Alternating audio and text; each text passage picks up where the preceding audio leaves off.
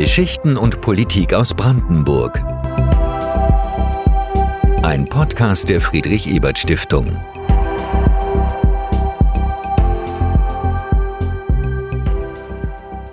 Jeder erinnert sich an den Herbst 2015. Hunderttausende Menschen fliehen vor dem Krieg in Syrien, Irak und Afghanistan. Fünf Jahre später stellt sich die Frage, inwieweit es gelungen ist, die Menschen, die nicht zurückkehren konnten oder wollten, zu integrieren. Dabei ist Bildung respektive Spracherwerb und Eingliederung in den Arbeitsmarkt ein Kernelement.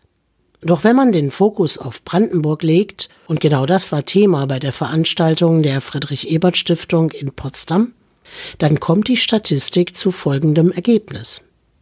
Rund ein Drittel der Personen, die in Brandenburg als ausländische Bevölkerung erfasst sind, kommen aus den EU-Mitgliedstaaten. Die größte Gruppe der Zugewanderten kommt aus dem Nachbarland Polen. Unter dem Titel Migrationspuzzle entlang der Oder wurden die vielfältigen Wanderungsbewegungen von Wissenschaftlern analysiert und die Ergebnisse diskutiert. Dr. Wolfgang Bautz, der den Abend moderierte, zur Kernfrage der Veranstaltung. Ich glaube, dass es für uns alle wichtig ist zu schauen, was entwickelt sich denn da außerdem noch und was entwickelt sich schon seit vielen Jahren, unbemerkt von Fachleuten, unbemerkt manchmal auch von Nachbarinnen und Nachbarn. Denn es ist de facto so, dass Menschen aus Polen in Brandenburg die größte Zuwandergruppe sind noch vor den Geflüchteten, aber auch die, die man vielleicht am wenigsten bemerkt. Professor Dr. Magdalena Nowitzka ist Leiterin der Abteilung Integration am Deutschen Zentrum für Integrations- und Migrationsforschung. Sie führte mit einem Vortrag in das Thema ein. Das Projekt hieß äh, Europäisierung der Lebenslagen, weil wir davon ausgegangen sind, dass gerade dieser europäische Rahmen eine wichtige Änderung in die Grenzregion mitgebracht hat. 2004 mit dem Beitritt Polens in die EU und die Öffnung der Grenzen oder teilweise Öffnung der Grenzen bis 2011, bis der Arbeitsmarkt geöffnet worden ist, vollständig. Und wir haben uns eigentlich gefragt, inwieweit sind dann die Lebensläufe tatsächlich europäisch geworden, in dem Sinne, Sinne, dass vielleicht ist es mittlerweile nicht mehr wichtig, ob jemand aus Polen ist oder aus Deutschland, in Polen oder Deutschland lebt, sondern tatsächlich sich in Europa befindet. Was zunächst ins Auge sticht bei der Betrachtung der Daten, ist der rasante Anstieg der Selbstständigen, also überwiegend kleinen und mittleren Unternehmen. Demgegenüber steht auf deutscher Seite eine starke Abwanderung der jungen Bevölkerung. Noch einmal Magdalena Nowitzka. Wir haben natürlich an der deutschen Seite der Grenze die bekannte demografische Situation. Wir haben starke Abwanderung, grundsätzlich Geburtendefizit im Zuge der Transformationsprozesse. Wir haben vor allem Verluste in der Gruppe 18 bis 30, Verkleinerung des Haushalte, Änderung der Familienstrukturen, das ist auch ganz wichtig. Und wir haben einen rasanten Anstieg an Durchschnittsaltern von 36 auf 46 in den Jahren der Transformation, teilweise auch dadurch bedingt und das ist nochmal jetzt verstärkt, dass die Rentnerinnen, die in Westdeutschland gearbeitet haben, äh, verstärkt zurückkehren, um diese Rente, die teilweise im Osten erarbeitet worden ist, tatsächlich hier auszugeben, weil sie nicht ausreicht, um im Westen einen guten Lebensstandard zu haben. Berlin stellt allerdings eine Ausnahme dar. Doch in der Grenzregion Deutschland-Polen sind auch parallele Entwicklungen auszumachen. Wir haben grundsätzlich auch eine Auswanderung, die stärker geworden ist. Die hat sich vervierfacht. Kann man über das Niveau sprechen, aber das ist internationale Wanderung. Und wir haben zwischen den Zensus- und Registerdaten eine Lücke. Und das verweist darauf, dass sehr viele Personen tatsächlich temporär sich im Ausland aufhalten und dass sie potenziell pendeln. Also die sind nicht abgemeldet, aber nicht anwesend in Polen. Diese Entwicklung ist besonders bei der Anwerbung von Fachkräften zu betrachten. Denn woher sollen diese kommen? In der Grenzregion jedenfalls gibt es sie auf beiden Seiten nicht. Für viele Zuwanderer aus Polen ist Berlin immer noch ein Magnet und gilt als Einstiegsmetropole, die zuerst angelaufen wird. Noch arbeitet die Mehrheit der Zugewanderten in sozialversicherungspflichtigen Beschäftigungen, aber es gibt einen anwachsenden Trend zur selbstständigen Tätigkeit. Ob diese Entwicklung positiv zu werten ist, muss langfristig noch untersucht werden. Vor allem, wie lang oder kurzfristig diese Selbstständigkeit besteht. In Berlin zeigt sich anhand der Anzahl der Gewerbeanmeldungen, dass viele Polen inzwischen starke Konkurrenz aus Rumänien und Bulgarien bekommen haben. Unterm Strich lässt sich sagen, dass der größte Teil der polnischen Arbeitskräfte in der Grenzregion im Baubereich tätig ist, gefolgt von Logistik- und Bürotätigkeiten, dem Pflegebereich und anderen Dienstleistungen. Dabei beginnen Polen mehr und mehr in höher qualifizierten Berufen zu arbeiten, sofern das Angebot es hergibt. Welche Beobachtungen haben Magdalena Nowitzka und ihr Team noch gemacht?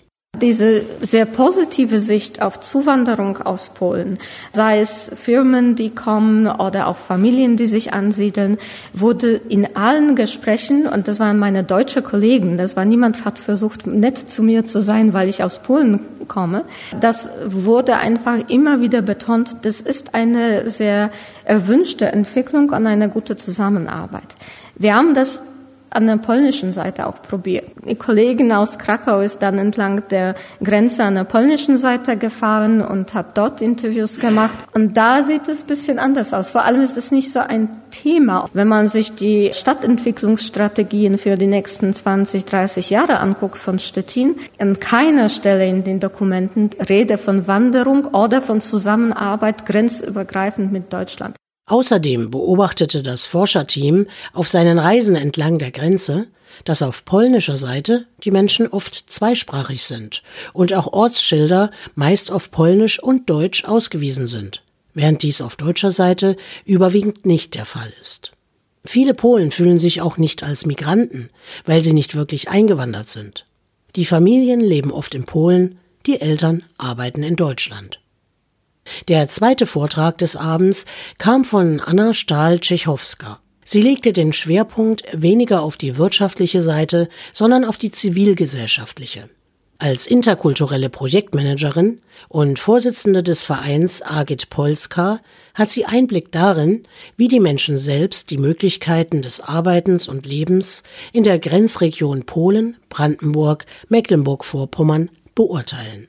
Zum Agit Polska selbst, das ist ein gemeinnütziger Verein, gegründet 2005 äh, sogar in Bremen. Erstmal mit dem Ziel, polnische Kultur in Deutschland äh, und deutsche Kultur in Polen zu präsentieren. Allerdings das Profil des Vereines hat sich wesentlich geändert und das zeigt vielleicht auch die Entwicklung äh, und Interesse von der polnischen Community in Deutschland. Also ich spreche nicht nur für Berlin, aber ich glaube genauso in äh, Brandenburg kann man sehen, äh, die Vereine sind nicht nur für Kultur interessiert, das ist alles schön und gut, aber äh, es geht um viel mehr. Und zwar gehören jetzt auch politische Partizipation, Frauen- und Jugendarbeit mit zum Angebot von Agit Polska. Zum Beispiel gibt es ein Mentoring-Programm für Frauen polnischer Herkunft, das zum Ziel hat, mehr Frauen in Politik, Kultur und Medien zu platzieren. Dazu Anna Stahl-Tschechowska. Es sind zu mir viele Polinnen gekommen, die schon ein wenig länger da waren. Also der Wunsch war nicht Beratung in Richtung Arbeitsmarkt, sondern politisch-gesellschaftliches Engagement. Sie hatten Ideen, allerdings äh, es waren keine Vereine, die das durchführen konnten. Auch nicht die soziale Beratung konnte das äh, einfach durchführen. Und dann ähm, war irgendwie die Gruppe schon so groß, dass ich festgestellt habe, okay, das muss man in einem Projekt einfach mal gießen. Konkret ging es um Empowerment der Frauen aus Polen, mehr Sichtbarkeit und Entwicklung des interkulturellen Dialogs. Daraus entstand die Idee, derartige Projekte mit der Zielgruppe Frauen auch grenzüberschreitend zu initiieren, was sehr offene Ohren fand. Es stellte sich sehr schnell heraus, dass man nicht nur eine Seite bedienen kann, also die Menschen auf dem Arbeitsmarkt zu integrieren, und gesellschaftlich und politisch müssen sie selbst sehen, wie sie mit der neuen Lebenssituation klarkommen. Integration ist mehr als nur zu arbeiten denn das Bedürfnis nach mehr gesellschaftlicher Teilhabe ist da. Also wurden durch Tutorials, individuelle Coachings und auch durch Gruppenarbeit genau diese Bedürfnisse erfüllt. Was muss einfach äh, geschehen, dass wir die Leute im Arbeitsmarkt, aber auch in der Gesellschaft äh, so weit äh, mitbringen, dass sie partizipieren, nicht nur integrieren, sondern dass sie wirklich partizipieren. Und das ist, glaube ich, genauso wie in Berlin als auch in Brandenburg. Wir brauchen auf jeden Fall Akteure vor Ort. Also Vereine, die so ein Barometer spielen und auch äh, die Themen geben, die für die Communities wichtig sind. Ein Augenmerk setzt Agit Polska auf die Bedeutung der Mehrsprachigkeit. Doch wie immer, diese Angebote brauchen eine politische und eine finanzielle Unterstützung, um langfristig wirken zu können. Das Migrationspuzzle scheint zielführend zusammengesetzt worden zu sein, dank vieler Akteure auf beiden Seiten.